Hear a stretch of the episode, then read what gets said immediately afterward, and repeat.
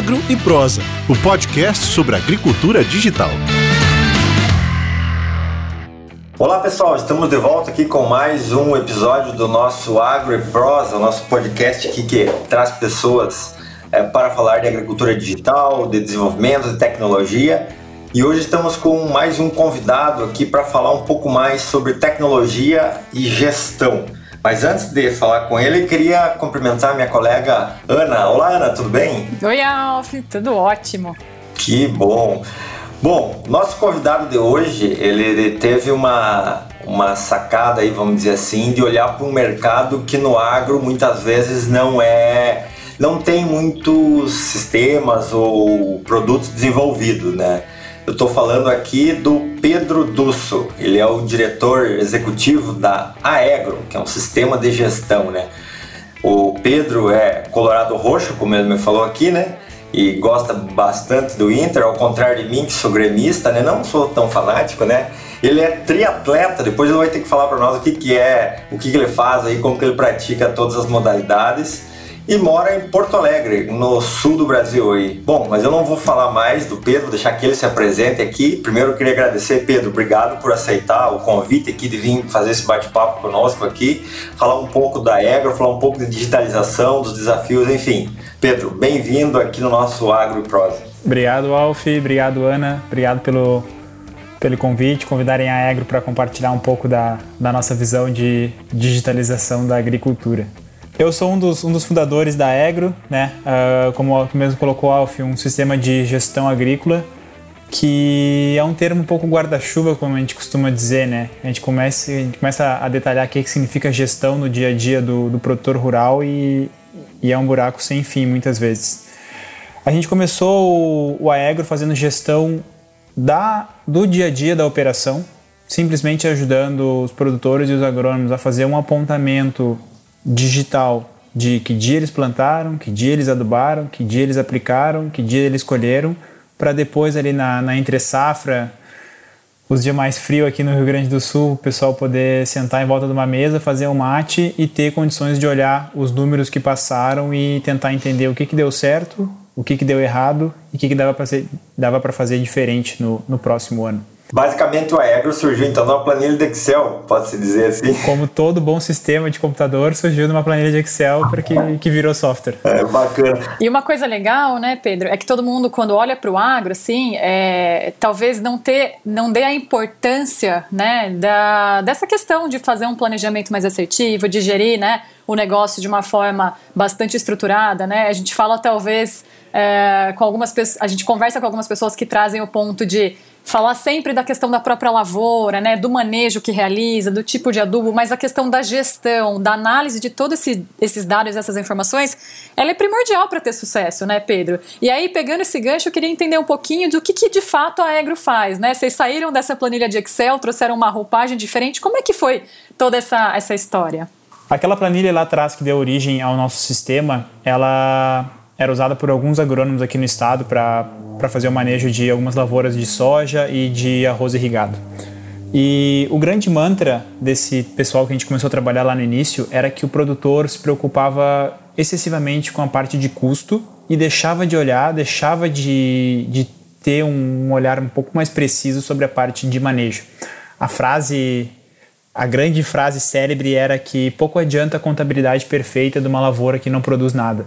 Né? Então, o argumento era esse, que muitas vezes o produtor rural ele pode alcançar uma rentabilidade maior na safra, não se ele baixar o custo de produção dele, mas se simplesmente ele investir mais e investir de uma maneira inteligente. Né? Ele ter bons processos produtivos que vão garantir uma boa produtividade para ele e a partir dessa produtividade ele transformar isso em, em lucro em cima da lavoura dele. Em termos de sistemas de gestão financeiros, uh, existem muitas soluções muito antigas, né? desde os anos 80, 90, uh, vários softwares antigos que têm, têm o seu, a sua responsabilidade por não funcionarem muito bem para a rotina do produtor rural e acredito que por isso que até pouquíssimo tempo atrás não se falava tanto em gestão no campo. Mas do ponto de vista agrícola, soluções como as que vem nascendo no, na última meia década, pelo menos, uh, não existia nada. Né? Então, o produtor ele acabava sendo muito intuitivo e fazia uma agricultura muito baseada na experiência dele e no que ele lembrava de lavoura em lavoura, né? talhão por talhão. E no escritório ele tinha, enfim, um monte de número que ele não conseguia correlacionar com, com os campos dele, sabe? Então, era um excesso de informação que dava trabalho para gerenciar e no fim não, não virava nenhuma decisão prática, assim, sabe? Então, esse era um pouco do, do status quo que existia. O que a gente tentou fazer desde o início foi virar um pouco o jogo. A gente começou no campo e do campo a gente veio vindo para o escritório. Por vários motivos. Primeiro, porque o produtor vive para fazer agricultura, para botar o, o, pé no, no talhão, para estar tá embaixo do sol. É o que ele ama fazer. É né? o que ele ama fazer, sabe? Ninguém gosta de sentar na frente do laptop para conciliar contas a pagar e contas a receber, sabe? Tu tolera isso em função do teu negócio, mas ninguém é apaixonado por isso. Então, quando a gente primeiro lançou uma solução para ele ir ao campo e gerenciar o que ele estava fazendo lá, no celular dele, que fosse, fosse legal de usar e etc ele acabou engajando, né, como a gente costuma dizer no, no termo de startup aqui, acabou usando bastante, recorrentemente, todos os dias. A partir disso, da própria demanda deles, eles foram pedindo, cara, legal, consigo ver minhas operações no campo, mas eu não sei quanto está custando isso, quanto está custando aquilo. E aí, aos poucos, a gente foi trazendo. Então, de maneira resumida, eu acho que o que a gente, o que a nossa solução hoje, o que o Aegro agrega de valor é uma gestão do campo e do escritório juntas, né, e, integradas assim, que ele consiga transformar a visão de custo e de receita né, e ver isso talhão por talhão. É, e de uma forma bastante visual e digital, né, Pedro, que eu acho que é um dos grandes diferenciais, assim, né, porque exatamente o que você trouxe é bastante importante, tem acesso a um milhão de informações, mas como é que de fato eu interpreto isso de uma maneira mais simples, né, como é que eu pego aquela uh, informação super necessária que eu tenho para tomar a melhor decisão, né, então um pouco do que a gente vem conversando aqui, né, Alf, é que hoje tem muita coisa que está disponível para o agricultor, e às vezes ele não entende de fato como isso vai ajudá-lo no dia a dia ou apoiá-lo nas suas próprias decisões, né? E plataformas como a que você é, trouxe aqui para gente no que você respondeu da primeira pergunta, é, conseguem materializar um pouco isso, né? De como a gente traz essa facilidade do agricultor olhar ali para dentro do aplicativo da Egro, por exemplo, e conseguir encontrar de fato aquilo que, ela, que ele precisa, né? É, e tomar aí o manejo, a decisão, a compra, o que quer que seja de, de ação que ele vai fazer. O Pedro, dentro dessa, dessa, desse contexto, assim, quando que foi o momento que você percebeu, ou vocês perceberam assim, que, tava, que vocês tinham um negócio na mão? Vocês já partiram pensando em construir um negócio, construir uma, uma plataforma? Ou teve aquele momento assim que vocês estavam lá tomando uma cerveja na Cidade Baixa e pensaram assim, caramba, mas nós, nós temos um negócio na mão, essa planilha de Excel aqui pode virar uma plataforma. Teve isso vocês já, ou vocês já começaram pensando que era uma plataforma? Não. É, a gente começou com um projeto um projeto de software. A gente ia transformar aquela planilha num sistema, ia vender isso para para aquele pessoal aquela época e enfim ia seguir a vida né? E acho que nesses primórdios assim princípios de desenvolvimento que como é eu, eu não era eu não era do domínio agrícola uh, dos nossos nossos quatro sócios só um deles né? O, o, Paulo Silvestrin que fez técnico agrícola né? Tinha um pouco mais de conhecimento do, do campo. E e a gente pensou, cara, vamos olhar o que, que existe em outros mercados, né? Olhar benchmarks para ver, né? O que, que se usa de solução nos Estados Unidos, na Europa, na Austrália, né? Que são grandes, grandes polos agrícolas. E a gente não encontrou quase nada, assim. Achou muitas ferramentas técnicas, muitas ferramentas de pesquisa. Uh, achou alguma coisa do, do projeto Aquários, lá de Santa Maria, né? Do, do Campeiro, famosíssimo. Uhum. E complementando um pouco o ponto da Ana, Uh, o que a gente interpretou naquela época? Por todo o software por trás é um, é um banco de dados, e um banco de dados é um conjunto de tabelas, que são linhas e colunas, que na prática é uma planilha gigante. Então, o Excel, na verdade, tu, tu conseguiria resolver qualquer problema quase. E, e, é muito mais uma questão de, de como aquilo é utilizado, como é que aquilo é visualizado, como é que aquilo é compreendido, como é que aquilo é, tu faz a leitura daqueles dados, né? Tu pode ler linha e coluna e, número, né? Ou tu pode ver um mapa colorido, né? Que tu pode dar zoom e aumentar e misturar vários mapas, etc. E, e a, em essência é a mesma informação, mas na prática não é, né? principalmente para o público agrícola. E acho que esse foi o nosso grande o grande estalo, assim, depois de uns três ou quatro meses fazendo uma primeira versão do software, quando a gente entendeu que não existia nenhuma grande solução líder nesse mercado ainda. A Monsanto, na época recente, tinha feito a, a aquisição da Climate como o primeiro, acho que primeiro, como o Big Bang do, do agtech mundial, de certa né? forma, né? assim, exatamente. Uh, pareceu assim, cara, tá tudo no início, eu acho que é uma super oportunidade para embarcar nessa aventura, assim. Acho que esse foi o, o estalo.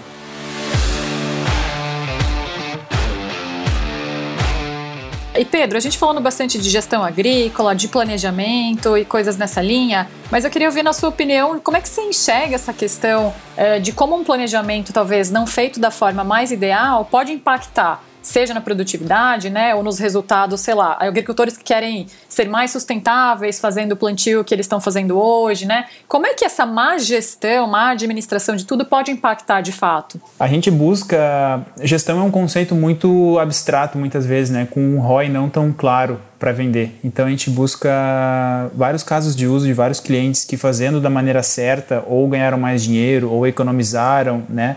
Para conseguir mostrar para outros agricultores uh, que fazer gestão funciona, né? dá certo, vale a pena. A gente enxerga muito muita questão de intuição ainda e de, de confiar na memória e na experiência, né? Uh, caminhos para uma má gestão, para uma safra ruim.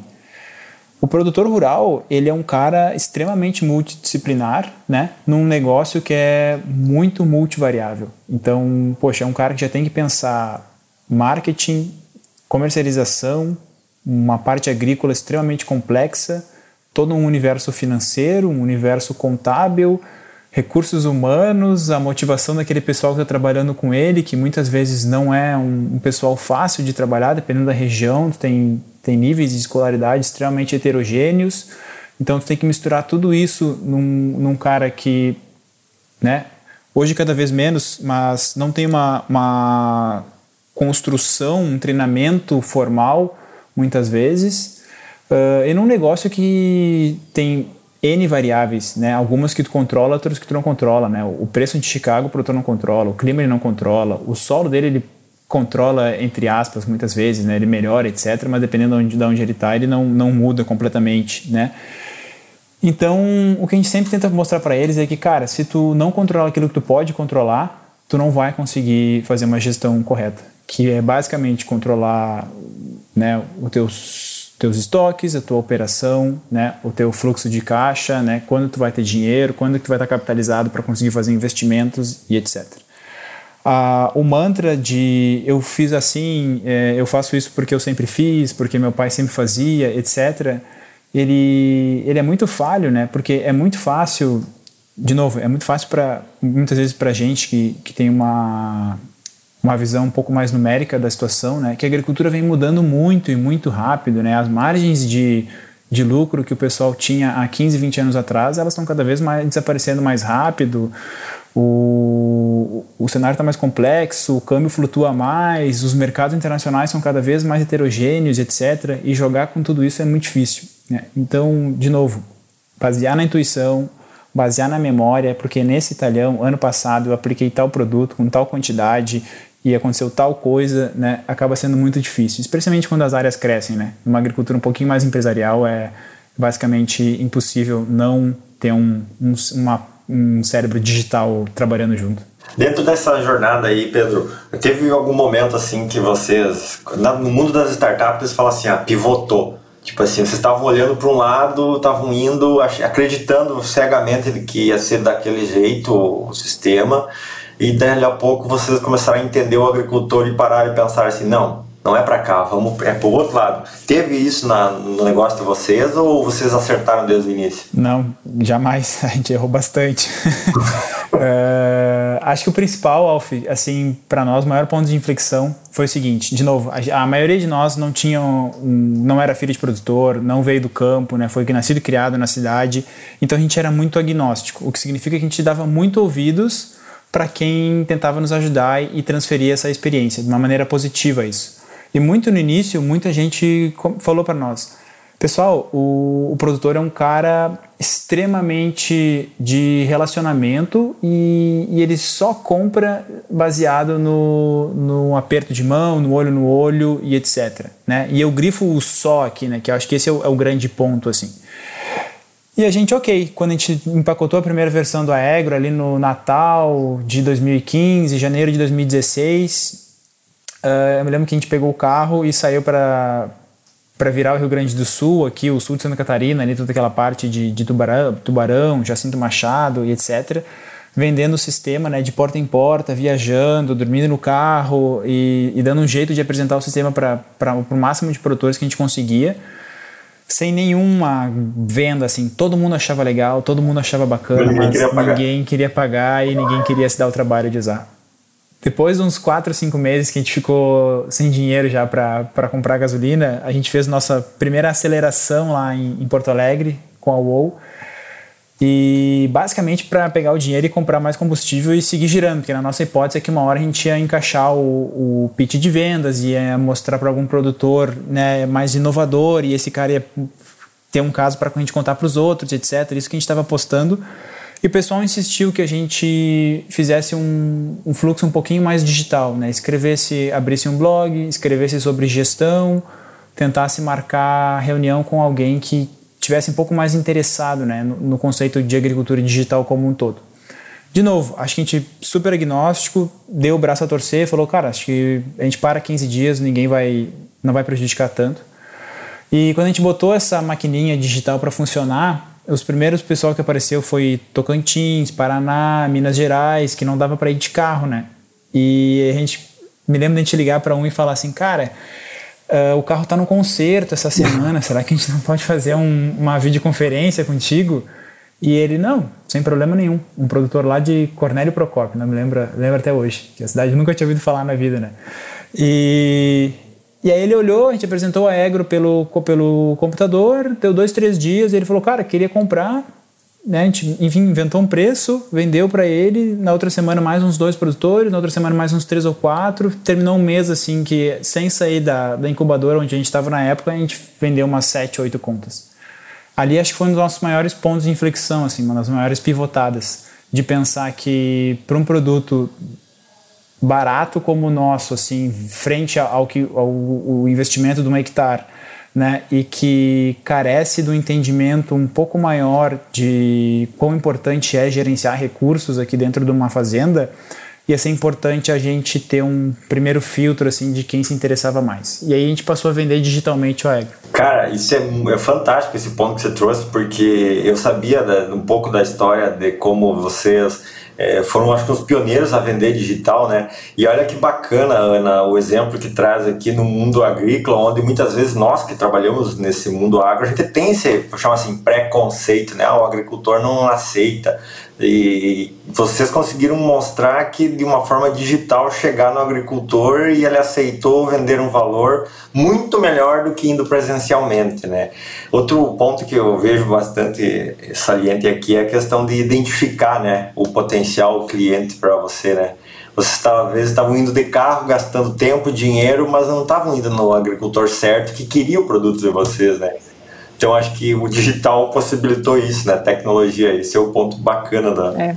Ninguém sabe que precisa até precisar ter, né? É, é uma coisa muito maluca, assim, né? Que a gente fala. É, e o Pedro comentou até da questão de abrirem um blog, e eu acho que esse é um pouco da nossa responsabilidade, assim, também, até como empresa, né?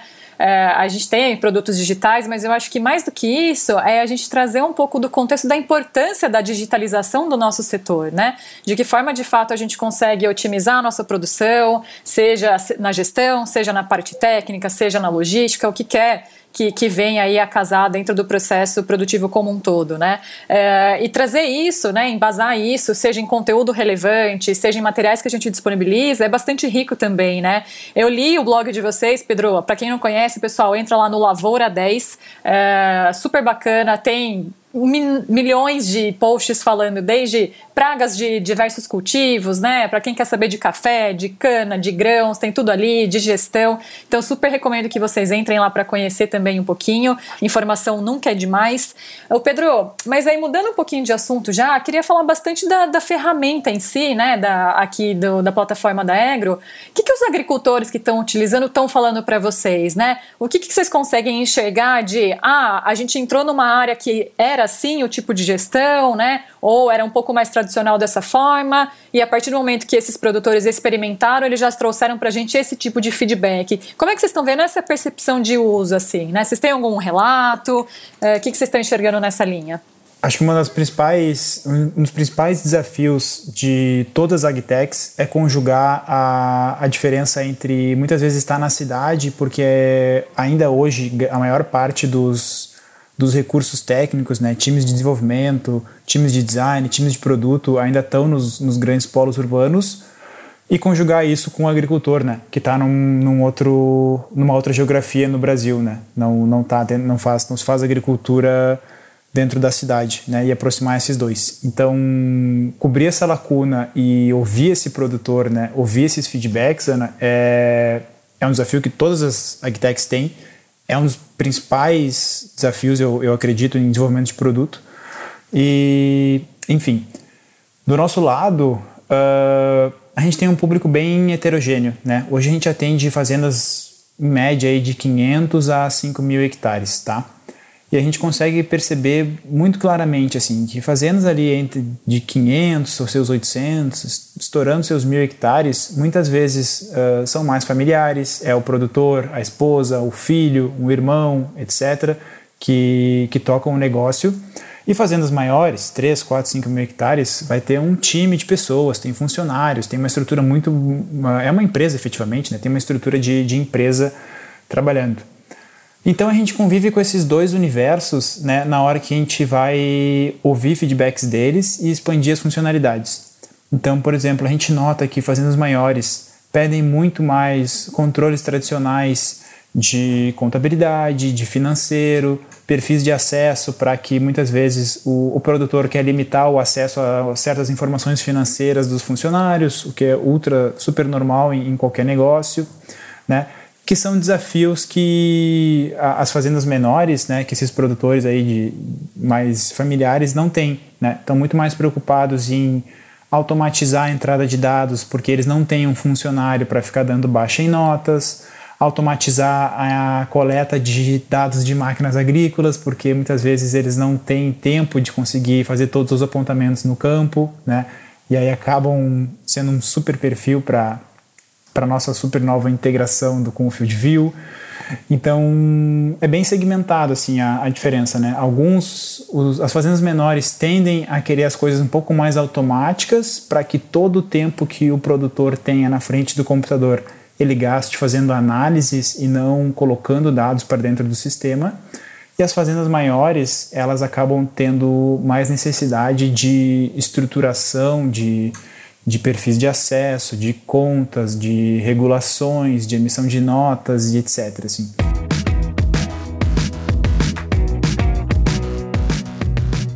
Eu acho muito bacana essa visão que vocês trazem de gestão e bem como você falou, o agricultor ele não não é que ele não gosta de fazer, ele, ele ama mais tá lá na lavoura, no campo, olhando a plantação, olhando. E é natural. Eu, eu também sou agricultor, eu sei como funciona esse sentimento. Inclusive, eu usei já o Aegro, uso, tenho. Se tu buscar em teu banco de dados, tu vai achar o meu nome aí, Pedro. Sim, eu lembro. Mas é, o, o, o que, que vocês aprenderam, isso é que eu queria trazer, dentro dessa jornada com os agricultores, dentro desse aprendizado? Quanto que, que isso serviu para vocês uh, conquistarem investimentos? Ou vocês foram acelerados, né, por algumas aceleradoras, né? Sim. Essa experiência, essa, esse aprendizado de criar junto com o agricultor serviu para vocês a, a, a alavancarem é, recursos com aceleradoras ou não teve nada a ver? Eu diria que assim, acho que não, não, não existe segredos, né? No, nenhum ne negócio como o nosso não tem muito segredo, mas se eu tivesse, acho que um ponto principal para dizer o que, que é a maior justificativa, causa do nosso sucesso é ser extremamente e constantemente aberto a ouvir o feedback do, dos clientes e conseguir transformar isso rapidamente em produto. Né? Aí a gente tem, eu acho que a Agro tem uma vantagem competitiva muito grande. Eu e meus cofundadores, a gente né, se formou cientista de computação, tem um time de desenvolvimento muito robusto, entende que fazer software é importante, não é o a gente não a Agro não nasceu para fazer software, né? Ela nasceu para servir o produtor rural, mas fazer software é muito importante. Dá para ter que separar as duas coisas. E esse fluxo de desenvolver, entregar, colher feedback, ouvir os, os clientes, ouvir o bom, ouvir o ruim, é, é muito importante. Eu me apaixonei muito por trabalhar na agricultura, porque eu acho que o feedback, em geral, do produtor rural, ele é muito autêntico, ele é muito claro, assim. Quando ele gosta, ele gosta, ele diz que ele gosta. E quando ele não gosta, é tão claro quanto, né? E ele diz que, que tá ruim, que tá uma porcaria e que tem que melhorar. E pra gente que não, não trata o, o, sistema como algo emotivo, e sim como realmente uma ferramenta, isso é a melhor coisa possível, assim, porque a gente consegue imprimir uma velocidade de atualização no software muito grande. Então, a gente mede o quanto que eles gostam de cada uma das telas do sistema, a gente faz uma pesquisa trimestral de uma nota de 1 a 10, quantos que tu está gostando do Aegro, a gente faz pesquisas quali pelo nosso time de design, com um grupo constante de mais ou menos 20 produtores por mês, que a gente vai rotacionando, assim, vai trocando os nomes, quase que um comitê mensal assim, de, de pesquisa. E isso foi fundamental na história da Agro. A gente nasceu como um sistema de gestão puramente agrícola e a gente foi para o escritório porque o produtor pediu. Então a gente virou um RP, digamos, né? Controla o financeiro e controla o agrícola. E quando o produtor pediu que ele queria outras soluções em cima do que ele já tinha ali, queria monitoramento de pragas, queria imagem de satélite, queria integração com máquinas, a gente foi lá e, fez isso para ele. E a história vai seguir dessa maneira, assim, a gente vai evoluir junto com a nossa base de clientes. Quando eles estiverem prontos para pedir alguma coisa nova, a gente vai estar tá pronto para entregar isso para eles. Porque nada é pior do que fazer um software que ninguém usa e nada é pior do que não fazer o software que alguém precisa. Né? Então a gente tenta ficar exatamente nesse meio termo. O, Pedro aqui, Alf, bateu a minha carteira antes mesmo dele saber, porque eu ia perguntar exatamente isso, né? Dessas interações, se surgiu alguma necessidade muito latente, né? que vocês falaram, galera, a gente não estava pensando nisso, mas vamos ter que trazer. E você trouxe, né? Monitoramento de pragas, imagens de satélite. E essa questão que não é um produto pronto, né, Pedro? Provavelmente esse produto amanhã ou daqui dois meses se a gente conversar pode ter alguma coisa nova, né? Uma funcionalidade diferente. A questão é a gente sempre se adequando para atender é, o nosso público. E aqui, Pedro, é, o que, que, vocês querem como agro para o futuro, né? Vocês querem chegar em quantos milhões de agricultores, né? Mais fora do Brasil? Como é que são os anseios de vocês como companhia, como empresa? É a minha pergunta favorita, assim, é olhar para frente, né? Para o futuro da agro. Eu vejo o nosso sistema como um sistema para orquestrar as diferentes soluções que o produtor rural precisa ao longo do ano. Tá? Eu acho que hoje a gente, a Egro, a gente desenvolve software e a gente entrega um produto de software na mão do produtor rural, mas nem sempre a gente entrega uma solução. Tá? E eu explico. Quando a gente fez o nosso módulo de monitoramento de pragas, né, a gente tentou vender direto para os produtores rurais. E aí vendeu alguns, não vendeu outros, ficou uma coisa abaixo da nossa expectativa e a gente buscou entender o, o porquê daquilo. Né? A gente entendeu que os maiores casos de sucessos era quando o agrônomo da fazenda, muitas vezes, ele pedia o módulo de monitoramento de pragas e esse cara trabalhava junto, às vezes, com um RTV da, da revenda ou da distribuição que trabalhava junto com o produtor rural, para já muitas vezes do campo diretamente ele conseguir fazer um, um, apontamento, um planejamento do que, que eles teriam que aplicar no outro dia ou no dia seguinte, tá? para ganhar agilidade e a pessoa já dá ordem de compra, já dá baixa no estoque, já apropriar aquele custo e etc. E aí a gente começou a ver que aquilo resolvia um problema de verdade do produtor rural. Não era o, o código do, do monitoramento de pragas em si, era a integração entre as pessoas que prestam um serviço e a ferramenta. A gente notou a mesma coisa quando a gente desenvolveu um aplicativo extra para o produtor rural emitir o livro caixa uh, digital para Receita. De novo, num primeiro momento a gente simplesmente fez código e tentou vender para os produtores rurais. Só que não são os produtores rurais que emitem os livros caixa na maioria das vezes, são raríssimas as situações, né? o que é, que é o normal. Uh, a gente precisava integrar o, o, contador nesse fluxo. trazer o contador, treinar ele junto, mostrar que o produtor ia lançar as despesas no software e que isso ia ser replicado no módulo fiscal, que o contador ia poder dar um, um check no que estava certo, o que estava errado, arrumar o livro caixa e aí sim solucionar o problema de emitir esse documento para a Receita. Então o que a gente quer fazer cada vez mais é isso, é, é desenvolver soluções, né, que integram as diferentes pessoas que trabalham dentro do, da agricultura, né? Então, e a gente tem dezenas de, de pessoas diferentes, né? Hoje em dia, sei lá, um que a gente está pensando muito, o cara que ajuda a fazer projeto de crédito, né? Hoje, basicamente, planilhado, um monte de informação que se repete em grande parte todos os anos. Poxa, será que o, o Agro não pode entregar algo, algo muito mais pronto para esse projetista e esse produtor rural poderem sentar e sonhar mais alto, buscar um crédito melhor, etc.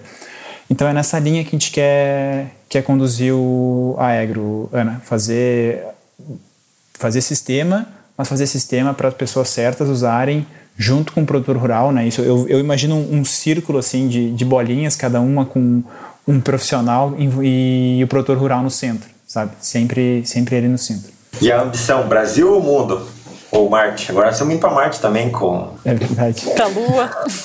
a Lua. Assim, por propósito, a gente é muito motivado a realmente ajudar nossos agricultores aqui no Brasil, sabe? Eu acho que tem um espaço muito, muito grande para crescer. Acho que tem muito produtor ainda que nem sonha o que é agricultura digital e o quão melhor esse cara pode ficar. Então, se depender de mim, a gente investe mais em educação, investe mais em fazer com que profissionais, consultores agrícolas, consultores financeiros consigam trabalhar com produtores que têm um nível de digitalização melhor para conseguir que essas pessoas façam uma agricultura mais competitiva. Tá? Eu priorizaria ainda Brasil por um bom tempo por um propósito meu, um propósito dos meus cofundadores. Assim. Hoje a gente tem alguns clientes já em Paraguai, Bolívia, Angola, em função da, do idioma, mas sem grandes planos de, de, internacionalização, assim, em função de, por exemplo, a gente discute todos os anos, claro, né, na época de orçamento, cara, esse ano vamos tentar ir para os Estados Unidos, né, poxa, com esse câmbio, né, é, o, o, ticket médio e a, a rentabilidade das contas seria incrível se a gente pudesse comercializar em dólar, etc., mas esse não é nosso nosso primeiro drive de decisão. Então a gente quer ajudar, acho que tem bastante espaço para crescer aqui no Brasil ainda. Eu ia dizer, aqui tem bastante oportunidade, né? Exato, e acaba até sendo uma consequência, né, Alf? A gente viu isso com a gente mesmo, né? A gente crescendo em algumas regiões e começando aí a, a expandir pela necessidade que foi acontecendo do próprio agricultor de interessar por esses tipos de plataforma, né? Então, provavelmente, uma consequência que já já a gente vai conversar mais sobre isso também, Pedro. É, bom, a gente está chegando, né, Alf, quase no finalzinho aqui da nossa conversa. Voou muito. Voou. É, só que, Alf, bom, né? papo bom. Tem uma pergunta que eu tenho certeza que você também está curioso. E aqui, Pedro, a gente tem alguns, né, alguns blocos que o Alf inventa, troca de nome, ele adora dar nome novo para as coisas, né? Esse bloco já chamou Perrengue do Agro, Perrengue Chique, Perrengue da Lavoura, mas Alf, eu acho que agora tem um do Mostra o seu talento, porque a gente tem um triatleta é. aqui. Eu Acabamos queria de criar outro, né? Acabamos de criar outro, e eu queria entender que lance é esse de ser triatleta, Pedro? Eu sempre nadei, sempre corri e sempre andei de bicicleta, assim, né? Mas nunca tinha pensado em, em juntar as três coisas juntas. Logo que a gente começou, que a gente fundou a empresa, assim, em outubro de 2014, eu, eu tava praticando acho que os três, os três esportes, e aí alguns amigos estavam começando a fazer triatlon e etc. E eu achei que aquilo não era para mim, que ia dar muito trabalho, até alguns dias da semana tinha que treinar em dois turnos, etc, começando a, a empresa mas resolvi experimentar. E, e acho que o principal foi, foi entender o, o, quanto que a disciplina do esporte conseguia ajudar no, na disciplina do, do dia a dia, assim, sabe? Da minha vida pessoal e, e, do trabalho, basicamente, assim, né? Tipo, que o atleta, ele, ele não dorme tarde, ele não come mal, ele não bebe demais e é um cara que tem que ter uma consistência muito grande, assim, né? Quando a gente olha para o triatlon, né? Normalmente o Ironman é o nome que mais vem na cabeça, é uma prova de consistência, basicamente, né? De, de, resiliência, de longo prazo, né? Tu não pode forçar demais em nenhum momento, porque senão tu não chega no final. E, e clichês à parte, eu acho que tem uma correlação muito grande com a jornada de, de empreendedorismo, assim, sabe? É, é um esforço super relevante, é mais difícil, talvez, do que ter um trabalho de desenvolvedor de software numa grande multinacional, uh, mas também tem um retorno muito mais legal, assim, um, para quem tem um, um propósito, para quem gosta disso. Mas o principal é isso, assim, é pensar a longo prazo, pensar a consistência, né? E, e ter disciplina para manter. É um jogo de, de manter operando, né, a cabeça, o corpo por bastante tempo. Eu acho que para mim o, o triatlo é, é muito mais isso do que o efetivamente o nada pedala corre, como a gente costuma chamar. Uau! Muito bacana. Tá vendo, Alf? Você achou que você ia entender sobre gestão agrícola? Você entende sobre gestão de vida, meu querido. É, você viu? Você viu que não tem muito segredo, mas bacana isso, isso que o Pedro trouxe, né? De tu saber dosar. Acho que esse é o segredo pra vida, né? É tu saber dosar. No, se tu gastar muita energia nadando, vai faltar na, no pedal, né? Se tu Exato, gastar muito exato. no pedal, vai faltar na, na corrida, né? E se a gente for parar pra pensar, é, a vida é assim, né? Em todos os negócios, em todas as atividades que a gente faz, né? Muito bacana mesmo. Pedro, obrigado, cara, pela compartilhar esses momentos conosco aqui, as ideias. A gente fica muito feliz, é, passa rápido mesmo, né? E o podcast aqui, o objetivo é esse, é compartilhar um pouco de conhecimento, de experiência com quem está nos ouvindo aqui, né? Obrigado mais uma vez. Não sei se tu gostaria de finalizar com algumas palavras, hein? Eu queria agradecer e parabenizar vocês por darem voz para tanta, tanta gente assim e acho que ajudar a, realmente levar a mensagem da, do empreendedorismo, da digitalização, da novidade de uma maneira tão tão autêntica assim, tão próxima do produtor rural, né? Que a gente não pode nunca pensar que o, que o digital, que o tecnológico é, é inalcançável para ele, né? De maneira nenhuma. A gente ele só tem que entender que aquilo é uma ferramenta, assim como o arado é, assim como a pulverizador é, é só mais uma ferramenta no dia a dia dele. E eu acho que vocês estão tendo um super sucesso em, em comunicar uh, os nossos empreendimentos dessa forma. Hein? Muito obrigado, Alf. Obrigado, Ana. Obrigada a você, Valeu. Pedro. Bom, Alf, acho que aqui recadinhos paroquiais, né, pessoal? Então a gente já falou do blog do Lavoura 10, a gente também tem o blog no site do Field View, as nossas redes sociais. Então aqui a gente deu um cheirinho é, para vocês do que, que é essa plataforma de gestão agrícola, mas tem muito mais informações se vocês acessarem é, aos sites também é, da Agro em si. E aqui também agradecer a você, né, parça, pela nossa dinâmica de sempre. Obrigado por mais um episódio. Espero que vocês tenham gostado. Obrigado, Ana. Obrigado, Pedro, mais uma vez. E convido mais uma vez, curta nossas redes sociais, deixem suas dicas, sugestões, perguntas e dúvidas lá, né? Que a gente, assim que possível, vai responder, vai entrar em contato com vocês. Obrigado, pessoal, e até o próximo episódio do Agro e Prosa. Tchau, tchau.